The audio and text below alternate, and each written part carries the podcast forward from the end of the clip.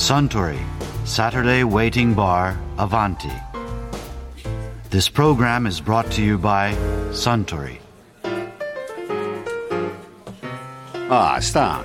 ブラッディ・メアリーよかしこまりました。いやー最近熱血教師って減りましたよねそれ、ブラディ・メアリーのブラディからの連想ですかわかりますか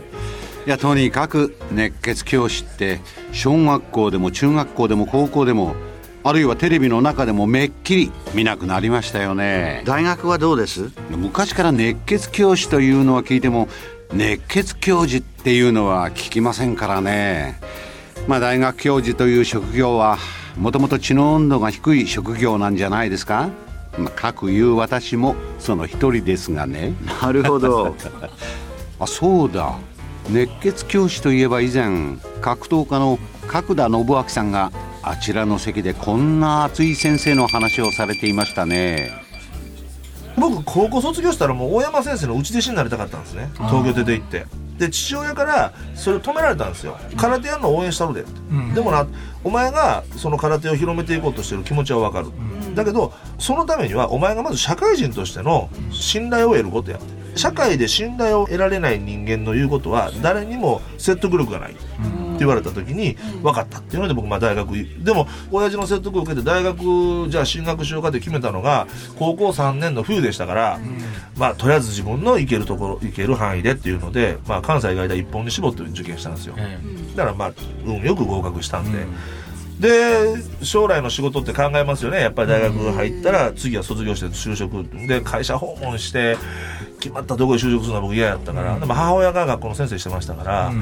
あんた先生何や、先生なあ。でも学校の先生やったら放課後、クラブ活動で空手部作って例えばね、あの当時は今みたいにこんな格闘以外景気良くないですから、道場でを経営して生計を立てるなんていう概念がないわけですよ、そういう意味のプロ。僕らはそのプロって言ったらそのファイターだけじゃないですからね、空手を習わいとして生計を立てていくっていう意味のプロがなかったから、学校の先生やったらできるやんけ、いうので3回生の時に教育実習行きますよね、で僕母校行ったんですよ、まあ一言で言ってしまうと手前味噌で申し訳ないですけど僕15人の実習生の中で人気ダントツナンバーワンやったんですよ、大体自分の母校へ行きんですよね。ます、はい。高校奈良県立生駒高等学校とかも、まあ、そこそこ進学校でしたけど、ほんで僕そこでねあの2年生を担当したんですけど、あんまりにも角田先生の授業が面白いっていうので、うん。1年生とか3年生の生徒が学年主任の先生のところへね直訴しに行くわけですよ、なんで角田先生1年生教えてくれないんですか？3年生教えてくれないんですか？言うので僕ね他の実習生の3倍ぐらい授業やりましたですよ。空いてる時間あるでしょ。もうすでにはい。その実習の時のしゃべくりがもう面白かったわけですね。あのね生徒が僕に興味を持ってくれるから、うん。僕の興味を持った人間の言うことは聞くんですよ、うん。授業の内容どんだけ面白くなくてもねどんだけ難しくても、ハブプラス過去分子あややこしい話はでも この先生の言うてることだから聞こうってなるんです。だから先生もやっぱしね教員免許持ってなかったら偉そうに言うなお前何も知らんくせにって言われるから一応持ってますから声を大にして言いますけど。先生も人間力で生徒を引きつけなかったら、そうすると先生の言ってることはみんな聞いてくれるんですよ、当時はあの熱中時代北野先生とか、はいは金八先生とか、いはい2週間ある実習あるの期間のうちの最初の1週間をこう持ってていくんですよ。言うこと聞かへんで喋るのやめへんかったらちょっと教室の後ろまで歩いてって後ろの黒板ボーンってなりましたから。ほらもうバーン口開いて言うこと聞きよるん。ですよ番長グループ全部集めて体育館の裏で一人ずつ全部わしはここで3年前まで裏番長貼っとったんやから言うこと聞けでそのね黒板開けるのはよう聞きましたっすわでも1回しか使えなかった弁償30万弁償しなほれ1週間はこわもてでいくわけですよ、ええ。ところが残りの1週間で、ん。ちょっとブルースのものまね入れたりとか、うん。時々水谷豊さんに返信して「あらら違うんだな」とか「そこをやばだおべまた万引きするなおべ。万引きとは夜つどボドを引くと書きます」とかこうやると子供らはね緊張感あって逆はダメなんですよ。うん。最初にそれやってしまうともう舐めてかかられるから、はいはいはいもうああ先生そんなんやろと思うから、うん、逆なんですよ。もう意義正してもう緊張感の中にポッと緩ましてあげるとね。これ居眠り起こす時もね。飴とムチじゃなくてムチと飴ね。うちと雨ですわ。隣行って「しょりょれ!」とか気合いかけたらね、うん。居眠りしたやつ2 0ンチぐらい飛び上がる。後ろで授業を見てる研究授業の先生まで飛び上がって、これは目パッチリ冷めるじゃないですか、そんなんでねバー人気あったんですよ、で他の実習の3倍ぐらい授業あって、だから最後の日に、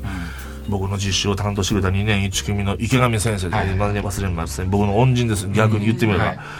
先生からね角田君に送る言葉があると、ん。最後の日にね、うん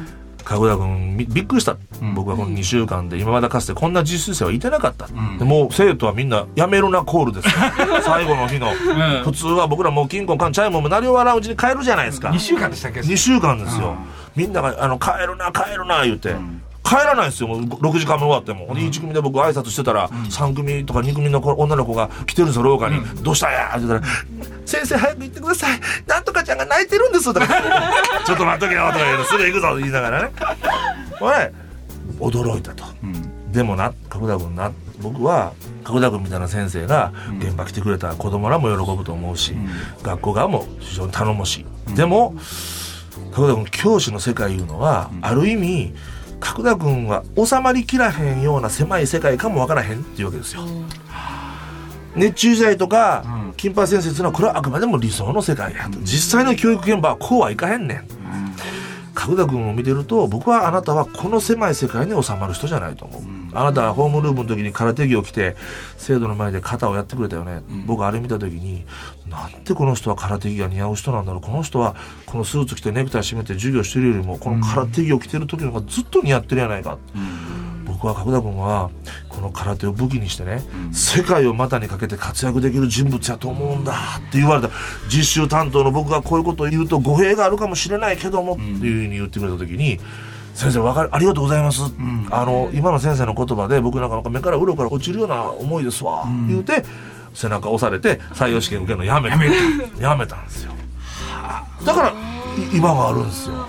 いい話ですけどもジャージ着て剣道のあのしなきゃなんか折ってるのも似合いそうな気がしますけど。それはそれでねところがやっぱしねやっぱりね今の先生見てたらね、やっぱ親と先生と責任なすり付き合いして、ええ。でやっぱりでも先生もなんかサラリーマンみたいなやつしもってそれまでも教育委員会だったり、まあ関係各省からの通達があったり、ええ。でメンツがあったり、ええそうするとねやっぱり僕は今の例えば聖堂会館という武道の道場で僕らのルールと僕らのやり方で子どもたちを教育していけるわけじゃないですか。だから僕らがやっていかないといけない今後の目的というのはそういう部分にあると思うしそのために格闘技をメジャーにして格闘技というものの信用それは親父が僕に言ってくれたのと一緒ですわ。社会で認知された子というのはやっぱし影響力あるしみんなが信頼してくれますから。だから実証しないと信用されないし信用されないと信頼されないわけですから。い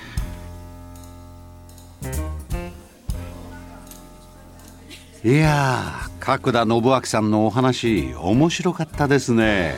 あスタンブラディメアリーをもう一杯。かしこまりました。ところでアバンティのお客様たちの最新の会話に聞き耳を立ててみたい方は毎週土曜日の夕方お近くの FM 局で放送のサントリーサタデーウェイティングバーをお尋ねください。東京一の日常会話が盗み聞きできますよ Suntory Saturday Waiting Bar Avanti. This program was brought to you by Suntory.